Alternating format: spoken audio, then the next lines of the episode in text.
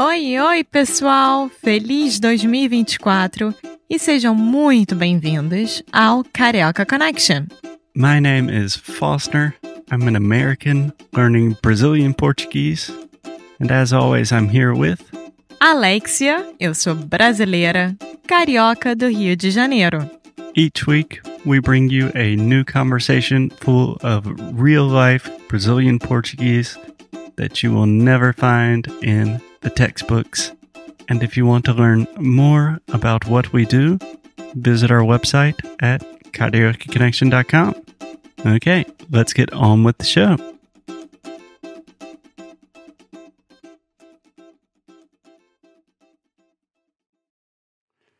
Hey guys, it's Foster here. So, just a quick disclaimer before we get started with today's episode. Uh, this is a three part episode about Brazilian politics with Marco Antonio, Alexia's dad. And it's a fascinating conversation. I learned a lot. So, this is part one of a three part series. And I recommend you checking out part two and three as well. So, without further ado, let's get started. Vamos lá. Oi, gente, estamos aqui de novo com o Marco Antônio, que é meu pai, e com o Foster. Seja bem-vindo, Marco. Muito obrigado. Prazer. Ele gostou muito da gente, gostou muito de gra gravar conosco e resolveu contar mais uma das histórias dele.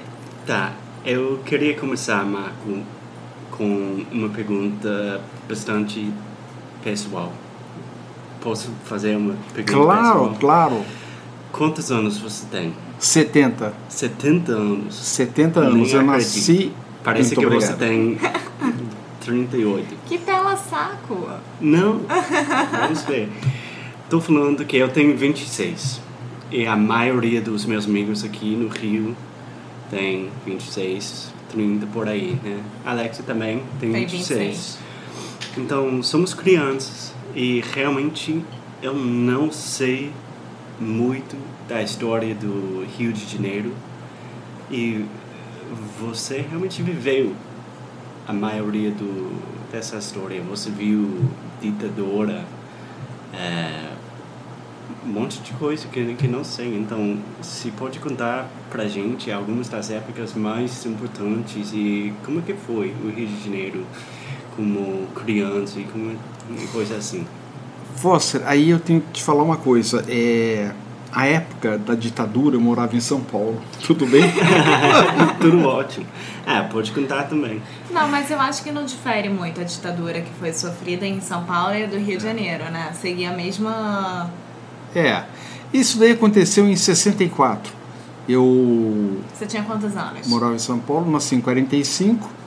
Então, há 20 anos mais ou menos. 20 e poucos. 20 e poucos aninhos. Então, 20 anos em São Paulo, em São Paulo, ditadura. Isso é a cena. essa é a cena. E Aliás, Marquinhos Antônio está lá fazendo o quê?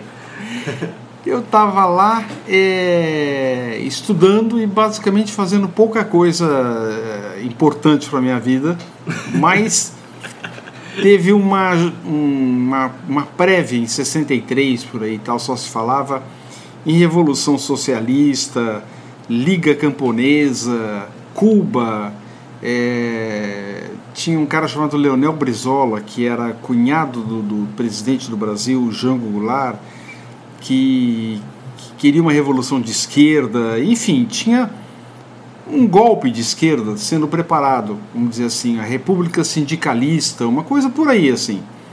É, e vamos chamar de direita para ficar mais fácil. O pessoal de direita, apavorado com isso, começou a se organizar. Uhum. Claro que se você escutar alguém de esquerda, vai te contar uma história que o Brasil era um país super democrático, que aqui cantavam passarinhos e de repente chegou os militares e tal, mas a história não é bem assim não. Eles queriam realmente desapropriar terras, um negócio violento. E daí houve a reação que veio com um golpe militar. Hoje a gente chama de golpe militar, tá perfeita a semântica. Quer dizer, Gol, golpe é um golpe de Estado, né? golpe de Estado, coup d'état, como se É chama. interessante que agora também pessoas estão usando a palavra golpe. É, também está usando a palavra golpe tentando é, fazer uma, um paralelo com 1964 que não Mas tem você nada que a não ver. tem nada a Nada a ver. as pessoas são loucas. Nada. Nada. Agora está sendo conduzido um provável, possível impeachment Vai pelo Supremo. né, acho que sim. Pelo Supremo Tribunal Federal, com aprovação ou não da Câmara inteira, do Congresso inteiro. Enfim, não é um golpe. O Brasil É. está paralisado hoje em dia por causa disso. Ninguém sabe dia de amanhã. Tá. Agora, Só que na época, é, a ditadura era algo muito terrível, É, né? na época é, é o seguinte, é, na época o, o, o de 64, quando houve então o golpe, a palavra era revolução. A revolução de 64. Pouca gente gosta de lembrar isso, mas todo mundo era a favor, inclusive a imprensa. É, Por quê? porque achava-se que iam dar uma limpada no Brasil, na corrupção, no extremismo, limpada- limpada, Limpada, uma limpa. uma limpeza, uma Tem limpeza. de empada, como a comida. e que então iriam, iriam ser feitas eleições rápidas e o Brasil ia entrar na linha, etc. Tal. Acontece que não foi nada disso que aconteceu.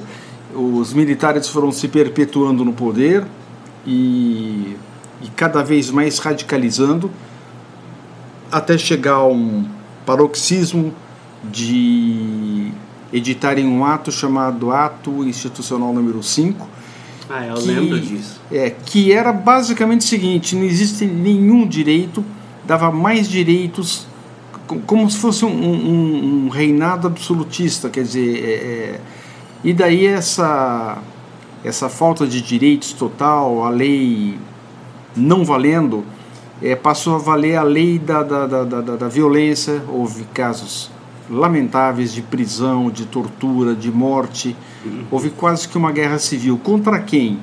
Contra grupos esquerdistas, óbvio, que pegaram em armas é, para combater o governo, para combater esse golpe militar. Uhum. É, Mas, Pa- pai, me explica uma coisa. É, a própria imprensa era a favor do, do, dos militares, né? Só que a imprensa sofria muito tipo de censura. Não, mas foi daí, depois foi passando, filha. Ah, tá.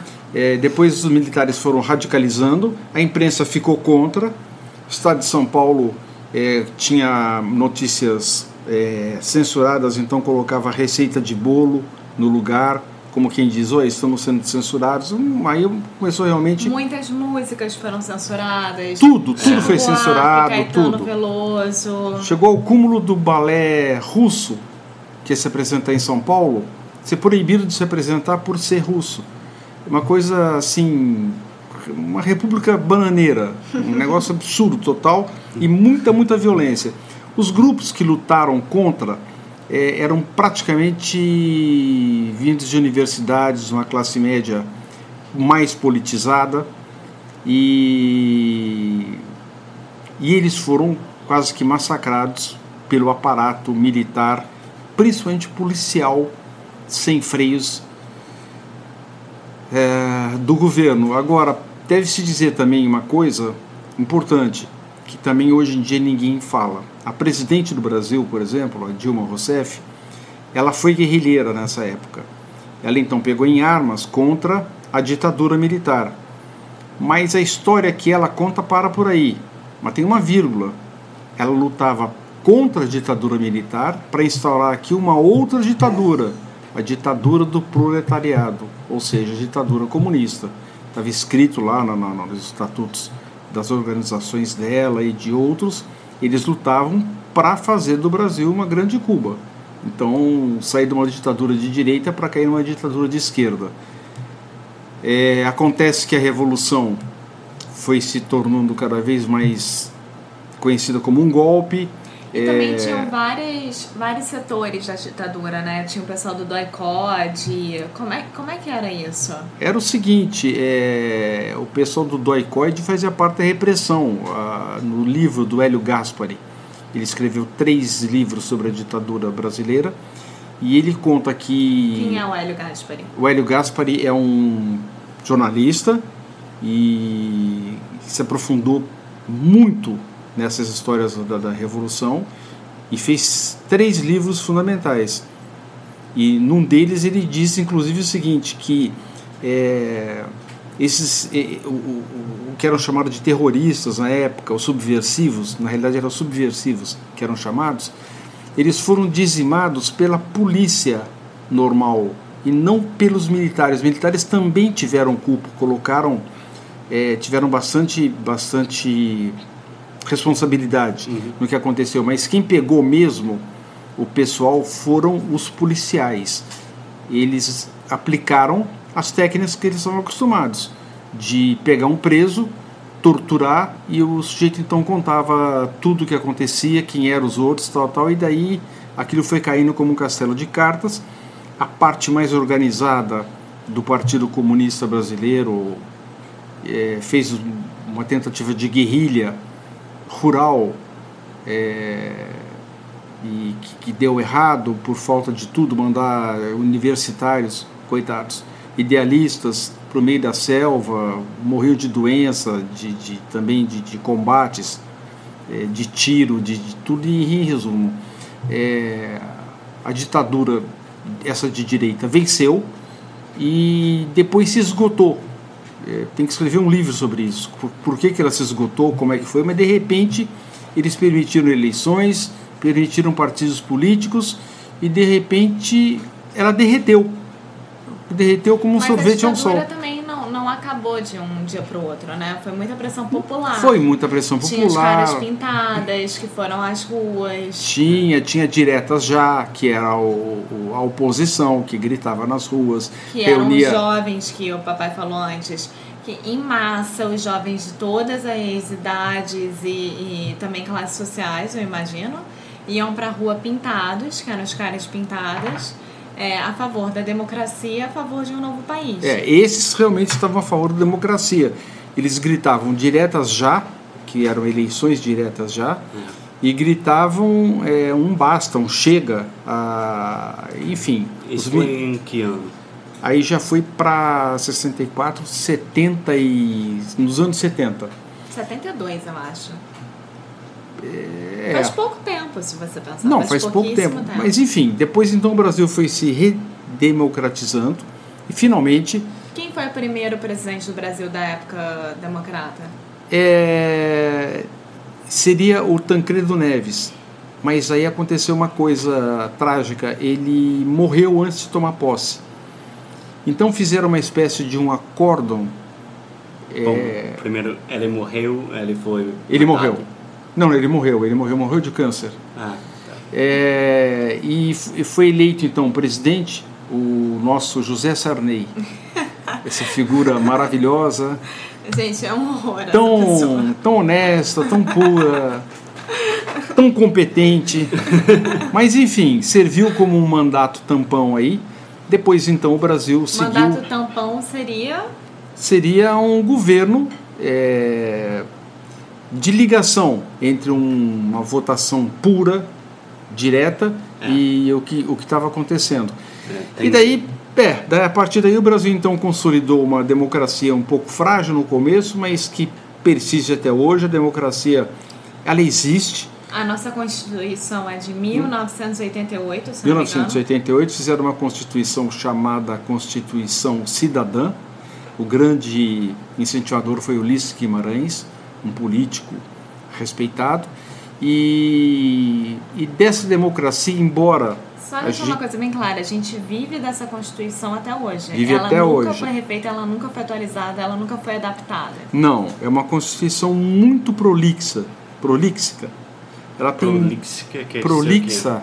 É muito, ela é muito detalhista. Ela não é como a americana que tem conceitos ela diz até quanto é que pode cobrar de juro por mês. É claro que isso é impossível. Você Não determinar... é tipo life, liberty and the pursuit of happiness, nenhuma coisa assim. Por aí. Mas enfim, é, o, Brasil, mal ou bem, ele, ele é cheio de defeitos, apontaria aqui 500 defeitos, mas ele, a democracia subsiste e ela continua, é, continua existindo apesar do, do, do, da crise política sem paralelo que o Brasil enfrenta, crise econômica, é crise um moral, mais corruptos do mundo. É, crise moral, crise política e crise financeira O Brasil está parado, são 10 milhões de desempregados hoje, no dia que eu estou falando. É, as empresas paradas, investimento exterior zero, é, enfim, uma presidente que está sendo empichada. Muito obrigada por ter escutado mais um episódio aqui do Carioca Connection. If you're still listening, we imagine that you are pretty serious about improving your Brazilian Portuguese. That's awesome. You should check out our website at cariocaconnection.com to learn more about our online membership, the CC Club. Some special students get personalized coaching with me and Alexia. So if you want to hang out with us and really improve your Portuguese in 2024, Agora é a hora. Então é isso, pessoal. Até o próximo episódio.